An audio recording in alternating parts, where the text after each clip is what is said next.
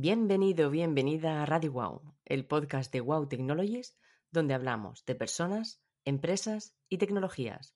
Programa número 21.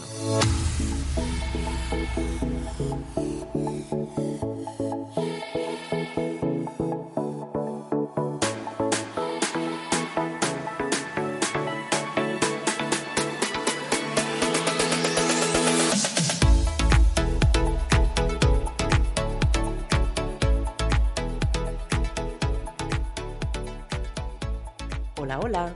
Ya estamos en el programa 21 y como cada día que pasa, un nuevo programa para nosotros eh, nos ilusiona como el primero, así que vamos a ello. Bueno, la semana pasada estuvimos con Cristina Mulero, CEO de Branti, hablando de captación de talento y la verdad es que fue un programa muy enfocado a las personas que nos hizo pensar en la importancia de disponer del mejor equipo para que nuestra empresa sea punta de lanza en nuestro sector. Si no lo habéis podido escuchar, os invito a que lo escuchéis porque os dará pistas para captar y retener talento. Como ya sabéis que nos encanta cambiar el tercio y, hacer bueno, pues, giros muy radicales entre un programa y otro, hoy lo hacemos totalmente, de 360 grados, donde las personas siguen teniendo una importancia clave, bueno, eso como siempre, pero la tecnología cobra un valor muy importante.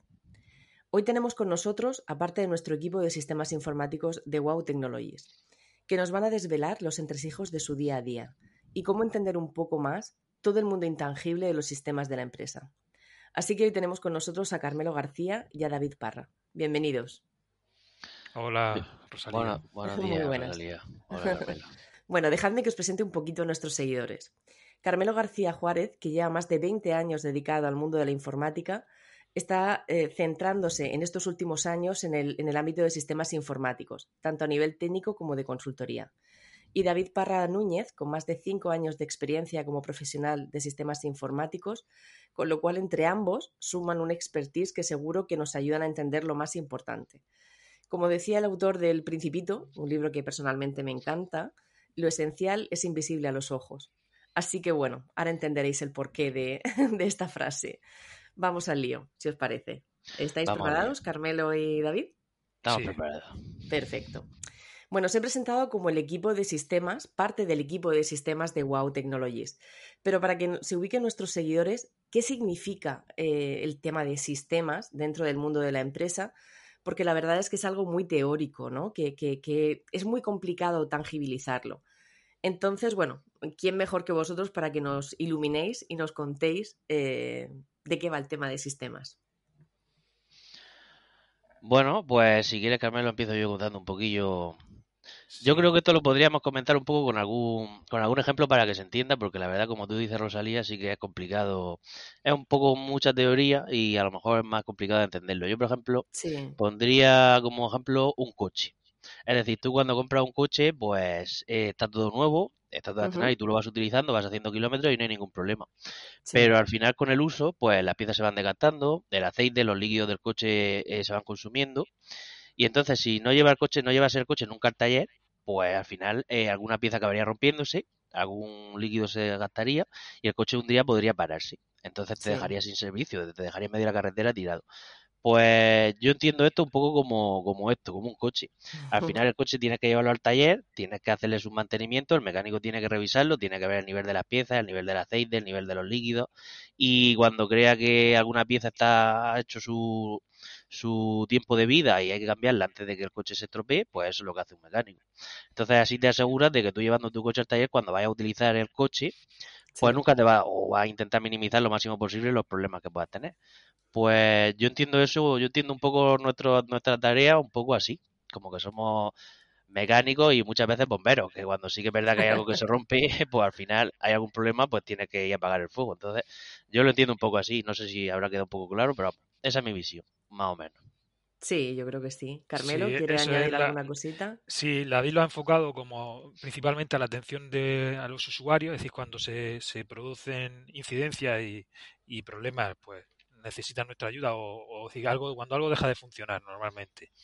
Eh, la parte de sistemas tiene mucho que ver porque si, por ejemplo, se queda sin espacio un disco en algún servidor o, o- o no sé, o se corta la, conexión con algún con un sitio web, pues pueden fallar las aplicaciones o, los sistemas. Los sistemas vienen a ser como lo que ha dicho David, eh, como, como, el coche que te compras y ahí está, parece que funciona, es decir, todo funciona bien, no, quizás no nos, no nos damos cuenta que, que necesita un mantenimiento, pero sí lo necesita.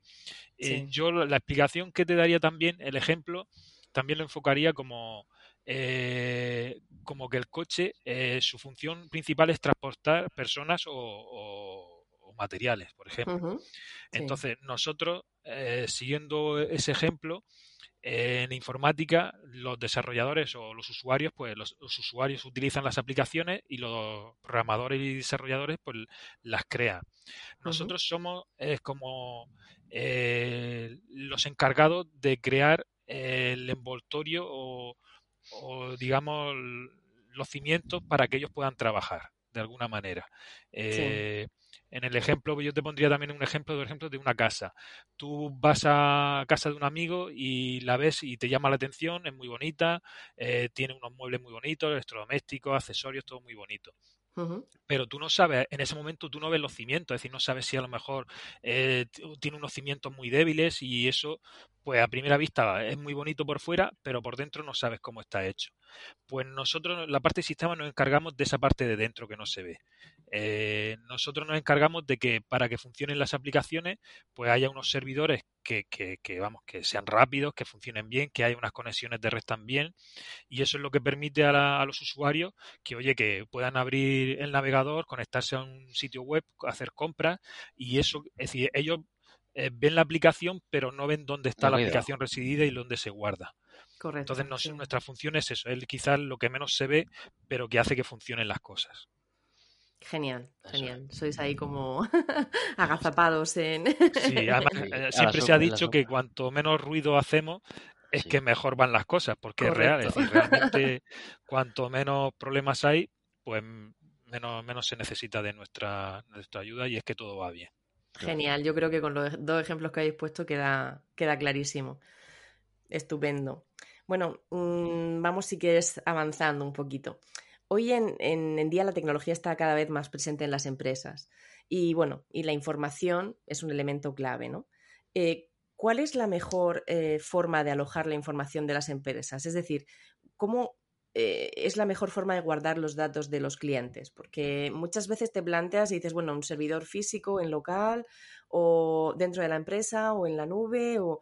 Buf, qué lío, ¿no? O sea, entonces un poco por, por, por qué es lo mejor o, lo adecuado. Efectivamente, sí. Eh, esta es una pregunta que cada día se, realiza más gente, más personas, porque al final sí que es verdad que el mundo de la, de la nube está creciendo mucho y parece que la tendencia hacia donde está yendo el mundo ahora mismo. Pero bueno, esto es muy relativo y depende mucho también de la infraestructura que tiene el cliente. Eh, es decir, hay clientes que tienen, por ejemplo, yo te voy a poner muchos ejemplos para que lo podamos entender mejor. Sí, sí, porfa. Claro, eh, menos a lo, a lo, mejor menos técnico, pero más que se pueda entender desde, desde que todo el mundo lo pueda entender. Correcto. Eh, hay clientes, por ejemplo, en un ejemplo, que pueden tener una oficina o varias en varias ubicaciones diferentes. Entonces, eh, si este cliente tiene una buena conexión a Internet y, o hasta incluso tiene varias mm, con proveedores diferentes, donde sabemos que no va a tener ningún problema de comunicación, eh, con fuera de su infraestructura, pues a lo mejor en este caso sí que sería un buen candidato para tenerlo todo en la nube. Y así no depende de a lo mejor una oficina central que puede tener en algún momento un corte de, red y el resto de sedes o el resto de oficinas no podrían acceder a los datos que tendría que, estarían alojados en, una única sede. Entonces, en este caso sí que, por ejemplo, pues sería un candidato para la nube. Sí. Pero por otro lado hay empresas que a lo mejor tienen una fábrica, tienen la oficina y tienen una fábrica y, y lo tienen todo en la misma ubicación, solo tienen una sede y a lo mejor eh, desde fábrica están constantemente generando datos o están leyendo códigos de barra que necesitan almacenarse, todo esto al final se termina, necesita almacenarse una base de datos. Entonces, ponte que en este entorno eh, no tuviesen buena conexión a internet o, simplemente latencia. Entonces, eh, en este caso, a lo mejor recomendamos para que no tengan esos pequeños cortes o ralentización en el envío de datos, que lo tuviesen en local en su, en su propia sede. Entonces, un poco el concepto depende un poco del entorno, eh, cómo, lo, cómo lo plantearíamos. No es que tenga una que sea todo ventaja y otra que sea todo inconveniente, depende un poco de, del entorno que el, que el cliente tenga. Y luego, como me, Dime, comenta, Carmen. Sí, hay funcionalidades, no es lo que estaba comentando David, hay funcionalidades que por su forma de ser eh, tienen más sentido o tienen mejor eh, enfoque en la nube. Sí que normalmente puede ser la gestión eh, administrativa, eh, procesos de gestión administrativa y financiera, donde eh, puede ser que haya muchos datos, pero que no, no son es decir, no son imprescindibles eh, obtenerlos en, el segundo. Y sin embargo hay otros procesos, procesos quizás más de fábrica industriales, donde, eh, como decía David, se generan y se recogen datos de máquinas o de autómatas, donde llevar eso a la nube, por ejemplo, produce un retraso que no, vamos, que dificulta su, su trámite o su recogida de datos. Entonces, en esos procesos sí que conviene no tener nubes, sino tener eh, servidores o tener eh, procesamiento en la, propia fábrica, en la propia empresa. Claro, depende un poquito de, la necesidad de tener el dato disponible, ¿no? De forma automática. O de la velocidad. O de la exacto, velocidad. exacto. Por eso no hay, no se puede decir que la nube sea lo mejor ni, ni el entorno local sea lo mejor. Depende de, del caso que hablemos. Sí, sí, todo depende, siempre depende. Porque cada empresa es un mundo y al final hay que adaptarse, ¿no? A lo que ellos, a lo que cada una tiene, las necesidades. Exacto, exacto. Y, también haciendo referencia a lo que comentabas de, de, un poco la tranquilidad del, del, cliente, ¿Sí? sí que es verdad que hay clientes que ellos prefieren tenerlo todo en local y saber físicamente dónde están sus datos. Oye, yo no, yo, yo no quiero saber mis datos que son mi empresa, que son el, núcleo de, de, mi, de mi trabajo. Yo no sé cuando está en la nube eso dónde está. Entonces hay clientes que prefieren, oye, yo sé que lo tengo aquí abajo en mi CPD, mi sala de servidores, e incluso que puedo tocarlo, están aquí, toda mi información está aquí físicamente. Hay otros que, que se decantan por lo segundo, de tener sus datos en la nube y se fían de, bueno, al final son grandes empresas normalmente y dan la seguridad. Y dicen, oye, yo prefiero tenerlo fuera de aquí, que si aquí tengo algún problema, eh, yo sé que mis datos están fuera y no los voy a perder.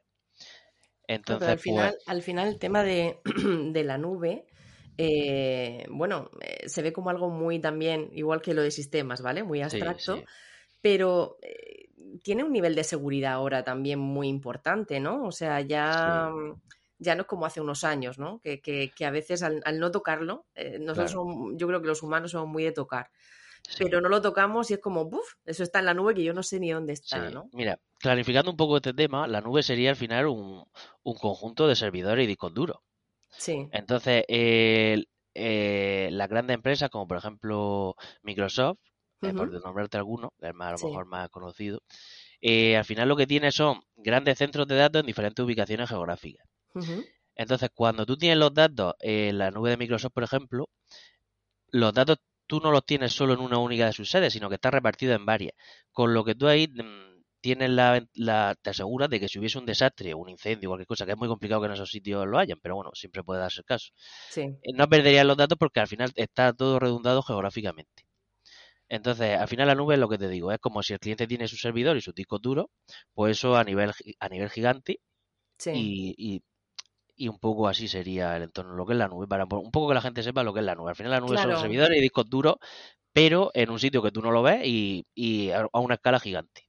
Y que entiendo que la seguridad de un, por ejemplo, entorno Microsoft es mucho mayor que digas tú, no sé, nubes así claro, más de andar por casa, digamos. Claro, tú piensas que todo empezó, es decir, empezaron con a lo mejor pocas salas de servidores, fueron a más a más, de esto hace ya años, y ahora todo está súper especializado, es decir, son centros donde necesitan una seguridad enorme para entrar, donde allí tienen redundado la electricidad, tienen redundado las conexiones de internet, es decir, todo está súper...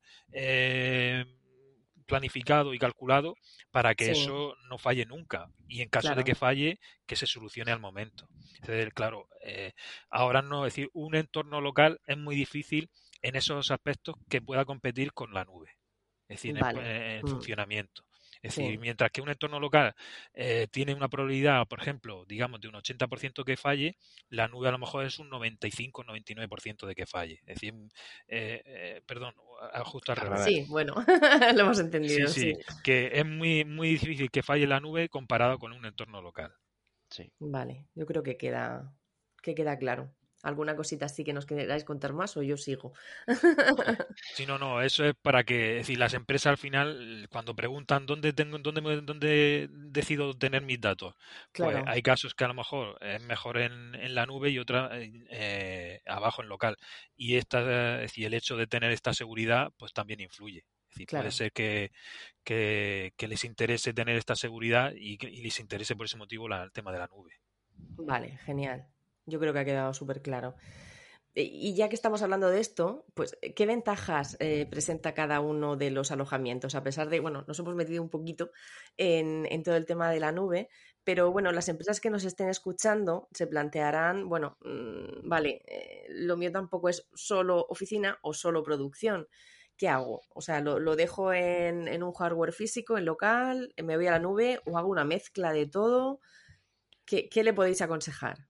Pues esto es lo que antes hemos comentado, eh, Rosalía, que según, es decir, hay empresas que por su forma de ser, eh, lo que te he dicho, que tienen fábrica y entornos de, de producción donde eh, tienen maquinaria, autómatas que tienen, que, tienen que ser controlados por, procesos que están en, servidores, donde eh, a, primera, eh, a primera vista no tiene sentido trabajar con la nube. ¿Por qué? Porque eh, necesitarían una conexión muy buena para que esos servidores conectaran con la fábrica, hubiera una transmisión de datos muy rápida y muy eficaz, y, y eso en ese aspecto pues no tiene tanto sentido como colocar directamente en fábrica un servidor que controla toda esa maquinaria y esos procesos, que al estar tan cerca, pues te aseguras que la velocidad es mayor, que, va a haber menos fallos de comunicación que si está a través de, Internet, por ejemplo. En esos casos, por ejemplo, pues interesa que eh, el hardware y los servidores estén en la propia empresa. Hay otros casos que, como te hemos comentado antes, que eh, hay empresas, por ejemplo, imagínate una asesoría eh, la asesoría eh, trabaja con, gestión administrativa y financiera, por ejemplo, y ellos eh, el hecho de tener los datos en, en, su propia oficina o tenerlo en la nube, quizás les interesa más en la nube porque pueden trabajar desde cualquier lugar y no es, digamos que no necesitan tener al instante esa información, sino que ellos van gestionando documentación, la van guardando pero no necesitan eh, esa, esa, prontitud de, recoger datos de maquinaria y todo esto. Entonces, en ese aspecto... ¿Y, esos sistemas que son híbridos? O sea, que son una mezcla, a lo mejor una empresa de producción, no sé, yo estoy mm, lanzándose así la pregunta, ¿no? Que me surge. Eh, una empresa de producción dice, vale, durante el día yo prefiero tener todo actualizado aquí in situ, ¿no? Pero eh, ¿tienen algún tipo de backup o de, o de copia en, en, la nube eh, para poder, no sé, tener ahí algún... O, de otro tipo de empresa, no sé, me surge que a lo mejor... Claro, sí, e, está en lo que tú decís, eso también se llama entorno híbrido, en donde eh, hay partes de la empresa que a lo mejor interesa que esté en la nube y otras partes de la empresa que estén abajo en local. Al fin y al cabo, es, decir, normalmente siempre están conectados, es decir, la parte local está conectada con la nube, pero cada una eh, tiene su función o realiza una función, que es lo que comentamos. Si la parte, si la empresa tiene una parte de administrativa financiera muy importante, pues eh, eh, tiene comerciales y, y, un departamento de marketing que, que no es como el departamento de fabricación y, de generación de datos de, planta, pues se puede separar. Es decir, esta parte de, marketing financiera y administrativa se puede llevar a la nube para que eh, los comerciales puedan trabajar desde cualquier lugar de, casa, fuera de la oficina, y la parte de, eh, de fábrica y planta podrían tener unos servidores allí en, la propia fábrica para la recogida de datos al final todo estaría conectado, pero claro, sacamos lo mejor de cada, de cada parte. Es decir, la parte de fábrica tiene lo bueno de tener los servidores allí para recoger datos rápidamente y la parte de la nube tiene la, seguridad de tener los datos, eh, digamos, más, más seguros y más accesibles.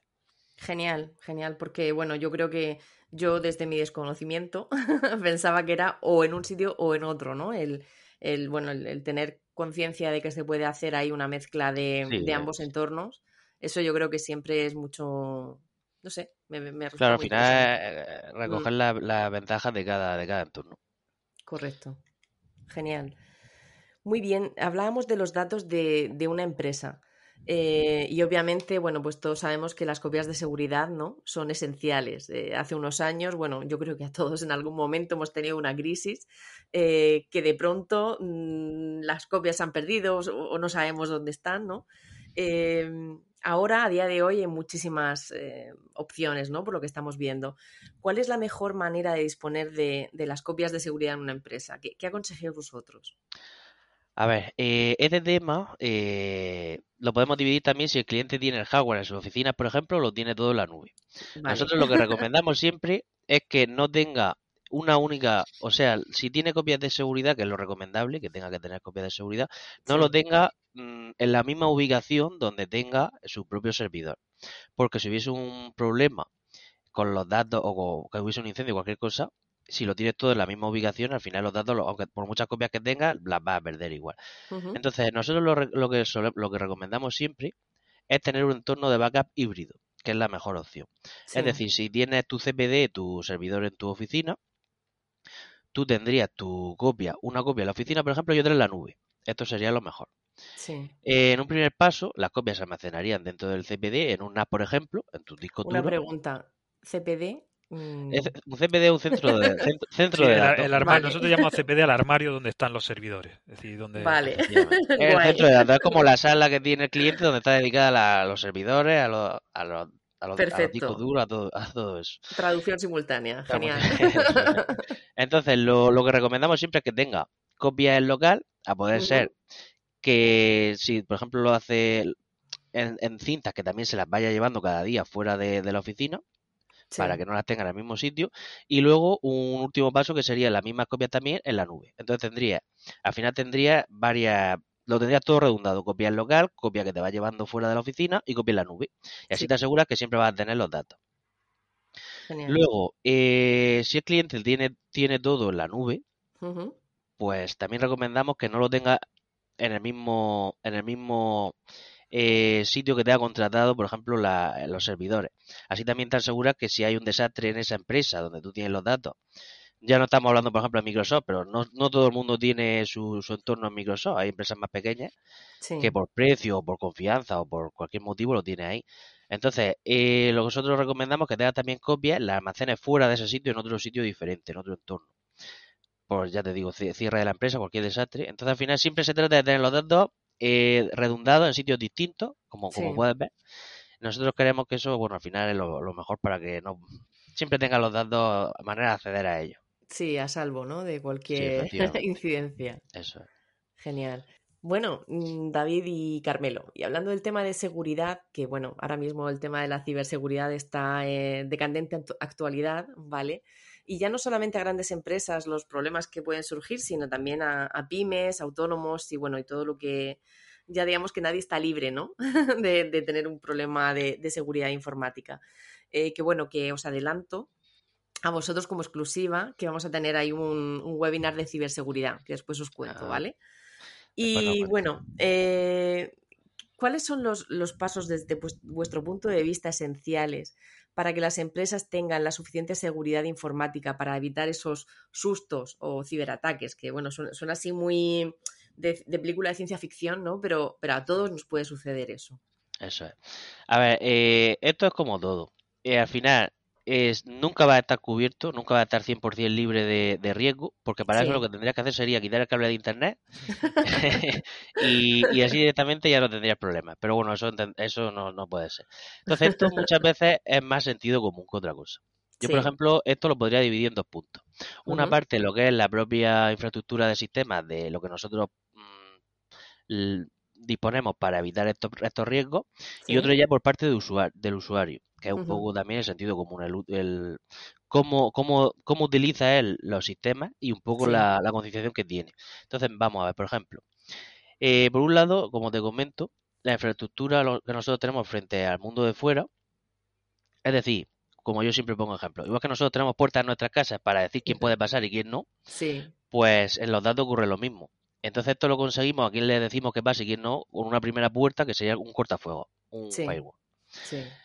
Eh, con esto que hacemos, nosotros con, con, esto vamos a evitar que un hacker o, eh, un hacker que quiera acceder a, los datos de la empresa, si no tiene llave no pueda pasar. Por medio de estos dispositivos nosotros podemos especificar el tráfico que queremos que entre y salga eh, de la red local o hacia la red local de nuestra empresa.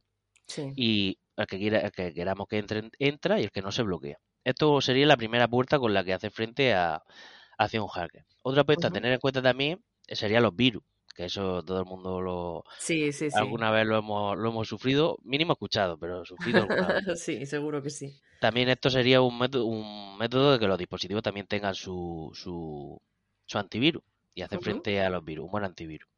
Y también, como te decía un poquillo por el tema de la parte del usuario, que nosotros a nivel de usuario también tenemos que ser conscientes cómo hacemos uso de los recursos. Es decir, lo podemos entender mejor también con, con un ejemplo. Muchas veces una puerta de entrada de los virus hacia nuestra empresa es a través de, de correo electrónico, por ejemplo. Sí.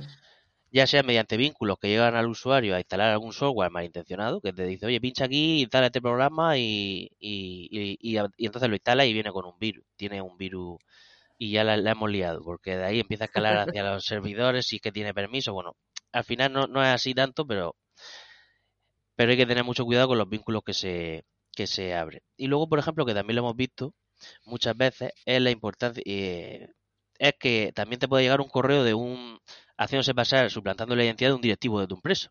Entonces te diga, oye, eh, que necesito que haga este pago a esta cuenta bancaria y además es con urgencia, necesito que lo hagas ya. Ni A mí me pasó eso el otro día con Nacho, ¿eh?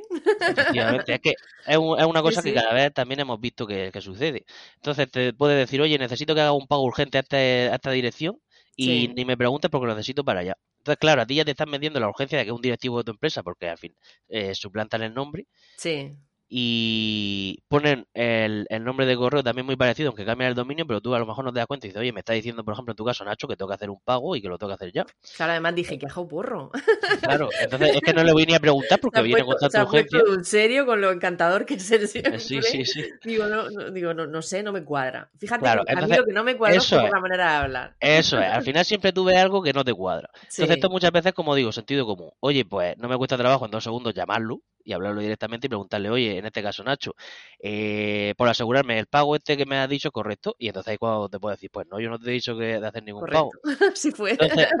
claro, esa en cuanto tienes una mínima sospecha, siempre tienes que preguntarle o al propio usuario o a nosotros de sistemas que te vamos a decir, oye, pues pásanos al correo, vamos a verlo. Claro y decimos. Entonces, ya te digo, muchas veces mucho sentido común con la parte de sistemas que nosotros somos los que ponemos las puertas a lo que entre de fuera. Exacto, eso. Aquí nosotros, es decir, eh, lo que dice David tiene mucha razón, pero el problema está en grandes empresas, imagínate multinacionales, que tú no conoces a esa persona que te, el director del director del director, y tampoco puedes llamarlo, no tienes la capacidad para poder llamarlo. ¿Qué hace en ese momento? ¿Lo haces caso y realizas la transferencia? Pues eh, ahí por eso en esas multinacionales y en esas grandes empresas a veces los problemas son mayores que en una empresa mucho más pequeña, porque tú tienes la capacidad de llamar a tu jefe y es verdad, es cierto. Entonces siempre lo primero es como dice David, utilizar el sentido común y desconfiar. Cuando siempre que se maneja tema de pagos y, y, asuntos económicos es desconfiar, la desconfianza es lo primero. Y como decimos, siempre acudir, si como en este caso es verdad que una gran empresa no va a tener contacto con todo el mundo, pero los de sistemas siempre vamos a estar ahí. Entonces, cuando haya una mini... Siempre cuando haya una duda, oye, enseguida mm, eh, nos mandáis pues, a la parte de sistemas. Esto es normal, esto está bien, esto está mal, y ya nosotros eh, le echamos un ojo y somos, en ese sentido, somos para ayudar en eso. Estamos para ayudar en eso. Genial. O sea, entonces, yo por hacerse un poquito de resumen, o sea, sería poner, digamos que la puerta de seguridad, ¿no? Y la segunda puerta para que, eh, digamos que nos quitemos un porcentaje alto de, gente que quiera acceder a nuestro, a nuestro sistema. Y luego hay una parte que es lo que tú dices, sentido común, ¿no? Es decir, si recibes un email raro, una cosa rara, lo primero es estate quieto, ¿no? Y pregunta antes que. Claro. Como tú has dicho, cuando no te cuadra, es decir, cuando algo no te cuadra, eh, o pregunta a sistema o pregunta a, la persona que, que, te dice que hagas eso o que te dicen que tiene que hacer esa acción y de esa manera eh, asegurarte, es decir, pedir siempre una segunda opinión. Sí, sí. Esto es como el médico. Genial. Sí, sí, exacto, lo mejor. Genial. Yo creo que nos ha quedado muy claro este tema. Y bueno, y un tema que también es muy relevante para las empresas y que también va un poco pues por todos estos temas de seguridad eh, es el tema de certificados digitales. Carmelo, yo creo que eres, bueno, nos, nos puedes iluminar, ¿no? Eh, ¿En qué son y para qué sirven? Pues los certificados digitales también son algo que, que, en el día a día no se ven, pero son para el tema sobre todo de la seguridad eh, importantísimo, porque eh, digamos que es la herramienta que nos ayuda a que no sucedan o a que los malhechores eh, no lleguen a buen fin en sus acciones. El ejemplo que te puedo dar, porque todo el mundo dice, oye, un certificado digital, pero es algo que se, es algo que se pueda coger, que se pueda eh, no sé, material que se pueda pasar a otra persona.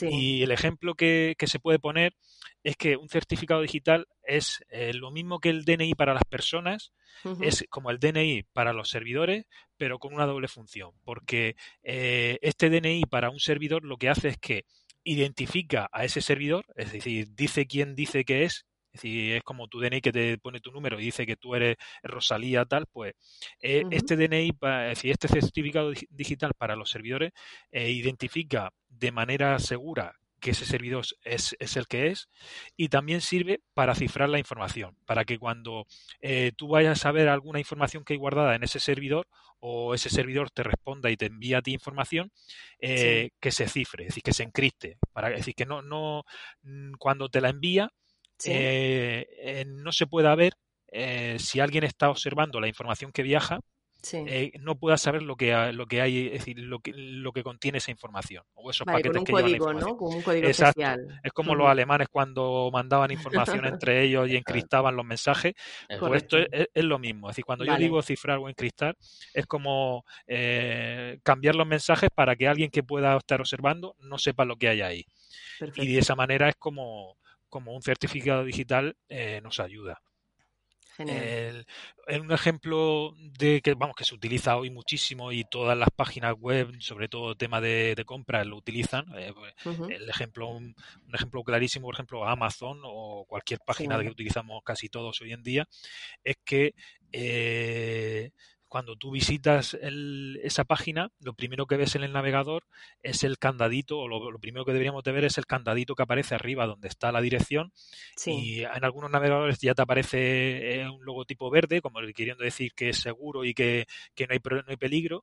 Si se pone en rojo y el candadito está abierto, eh, es mal asunto. Porque eso, rollo. el candadito verde te indica que ese certificado digital que está instalado es válido y, te está diciendo que, esa página web realmente pertenece a la página a, la, empresa Amazon, por ejemplo, en este caso, si el candadito está abierto y es rojo, ya lo que te está diciendo es que ese certificado o, no hay certificado, de manera que no nadie te puede eh, asegurar que esa página sea de la empresa Amazon y entonces, eh, si se intenta, al fin y al cabo lo que te está diciendo es que si intentas comprar algo ahí, eh, no es la empresa Amazon la que te lo está vendiendo ni, ni a la que tú se lo estás comprando. Entonces, oye, lleva cuidado porque eh, aunque te pongan la barra de dirección a lo mejor Amazon, eso no es Amazon.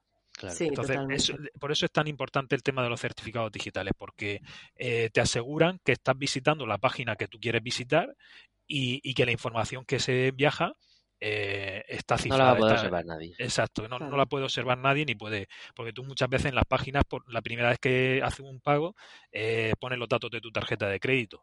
Claro. Entonces, si no estuviera la información cifrada, eh, alguien que estuviera observando la comunicación podría sacar esos datos y aprovecharlo. Entonces, por eso es tan importante el certificado, porque te asegura que la información está cifrada. Perfecto. Va, clarísimo. Genial. Lo que pasa es que no se puede coger. Es decir, el problema de los certificados es que es algo intangible, es decir, no se puede coger el, eh, esa información. Es decir, lo que es como una herramienta que te ayuda a verificar la identidad y a cifrar los datos. Pero no, no se puede coger, no es algo que tú puedas eh, darle a alguien, no es material. Entonces, pues. Estamos es difícil todo inmaterial hoy. Salvo los servidores, pero por lo demás es inmaterial. ¿Creéis que las empresas están tomando conciencia de la importancia de tener un buen engranaje informático? Es decir, de poder disponer de sus datos y la información segura. Mm, ¿Cómo están las empresas ahora mismo en ese sentido? Sí, eso es. Gracias a Dios lo vemos cada vez más. Sí que es verdad que eh, antiguamente había muy poca conciencia de esto, de, de tener, apostar por la información y por los sistemas informáticos, pero cada vez lo vemos, lo vemos más y sobre todo, claro, en el mundo en el que estamos y hacia que nos dirigimos, que está todo tecnología, con la tecnología, pues siempre, siempre lo, lo estamos apreciando y, y es un punto que sí que notamos que va, va que cada vez hay más conciencia de ello. Sí que es verdad que algunas empresas que ya están muchos años funcionando o están acostumbrados a funcionar con sus sistemas y sus procedimientos que están muy poco informatizados, que aún quedan algunas, pues sí que tienen reticencia al cambio. Muchas veces tienen reticencia a cambiar su, su procedimiento, su sistema, a, informatizarlo. Pero una vez que ven las ventajas de integrarse en el mundo tecnológico, ya la mayoría lo reciben con los brazos abiertos. Es decir, que esto es un mundo que al final, una vez que es de adentro y ves las ventajas que tiene, eh, la gente suele, suele, suele abrazarlo y suele responder bien. Sí, es, una necesidad, Rosalía, eh, al final, porque eh, al principio de los tiempos, pues las empresas llevaban su gestión con lápiz y papel y no había ordenadores y a lo mejor no, no lo era necesario. Conforme han ido avanzando la tecnología, pues eh, los, los, servidores y la informática ha ido ayudando a trabajar con la información. ¿Qué pasa? Que hay empresas que es decir, no, no han querido, no han podido o por cualquier motivo, siguen con sistemas antiguos, recogida de datos y gestión administrativa antigua, y hasta que no prueban el cambio tecnológico, pues no se dan cuenta de que eh, si lo hubieran hecho antes hubieran avanzado. Tú imagínate una persona que está 20 años eh, trabajando de la misma manera, recogiendo los datos con papel y lápiz en su Excel. Mm, el Excel, el famoso Excel. El Excel, sí, sí, sí. Que le diga después de, que le diga después de 20 años, que le explique, oye, pues esto lo podría hacer de esta manera, es mucho mejor. Al principio sí que es verdad que tiene reticencia de decir, oye, si yo estoy funcionando muy bien, así con mi, estoy 20 años funcionando así. Pero luego una vez que ves la velocidad o la o sobre todo la optimización en tiempo y en, y en calidad al final de, esto, pues dice, oye, pues sí que es verdad como estoy 20 años funcionando así. Entonces al final es... Sí, no, además yo creo que, que bueno, eh, es una commodity el, tema de la pandemia, pero realmente con todo el tema del teletrabajo y todo eso, el, tener la disponibilidad de poder trabajar desde casa igual que en la oficina, eso es, eh, bueno, un salto que yo creo que hemos dado muy, muy cualitativo, ¿no? Y, y eso gracias a vosotros, a, a, todo el engranaje que habéis hecho detrás para que eso sea posible. Sí. Muy bien. Eso la verdad es que una parte que no, que una parte que al final sí que es verdad, que con unos buenos sistemas y al final un poco con toda la comunicación y demás, es una manera de trabajar que también está muy bien y... Sí, que nos ha permitido dar un cambio que, que yo creo que hace dos años hubiera sido impensable, ¿no? En, sobre todo en determinado, quizás las empresas más modernas que ya, bueno, piensan de una manera diferente, ¿no? Pero en, otras empresas que decían, es que si no trabajo así no puedo trabajar, eh, que cada uno esté en su casa trabajando, yo creo que bueno, que ha sido un revulsivo importante, ¿no? Para, para eso y para impulsar que las, eh, tus datos estén seguros, estén donde estén. Sí, sí. De hecho, algunas empresas, algunos clientes de los que tenemos todavía, cuando hablamos con ellos y le damos servicio y les decimos que nosotros ya estamos teletrabajando casi la mayor parte del tiempo, todavía se sorprenden, porque ellos lo han probado, lo han hecho, eh, nos envían también, porque ellos algunos lo han probado, eh, y lo que pasa que ahora como el estado de la pandemia eh, ha mejorado, es decir, hay menos, menos, menos, menos problemas de, con el COVID, vuelven a la empresa, vuelven a la oficina. Sí, sí. Y claro, el haberlo probado el teletrabajo, eso le, eh, saben que, que, vamos que se puede trabajar de esa manera y algunos dicen por qué no por qué no puedo seguir así al final como, como, hemos comentado antes con la nube y, el sistema local eh, habría que hacer un híbrido se puede hacer un híbrido unos días desde, casa y otros en la oficina. Al final se puede comer la bondad siempre de todo. Sí, porque al final, bueno, yo creo que esto da para un podcast completo, el teletrabajo. si, en, si, en, la oficina o en... yo, yo creo que en el, en el tema, en el término medio está, está el tema, pero bueno, eh, todo tiene sus pros y sus contras. Pero yo creo que en el tema del teletrabajo hemos avanzado mucho, al menos hemos probado que es posible, que se puede trabajar muy bien y que, y que es seguro, que eso es lo más importante. exacto. Muy bien, y ya como última pregunta, ¿vale? Ya nos, nos robo más tiempo, que sé que, estáis hasta arriba.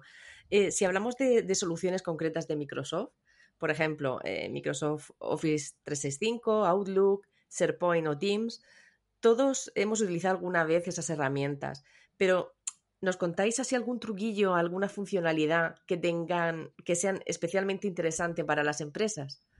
Que eso seguro Pues que, que, habréis trasteado y, y nos Sí, podéis contar. vamos, alguna funcionalidad así concreta. eh, es, es decir, es difícil porque cada empresa o cada usuario al final le saca partido a una cosa concreta.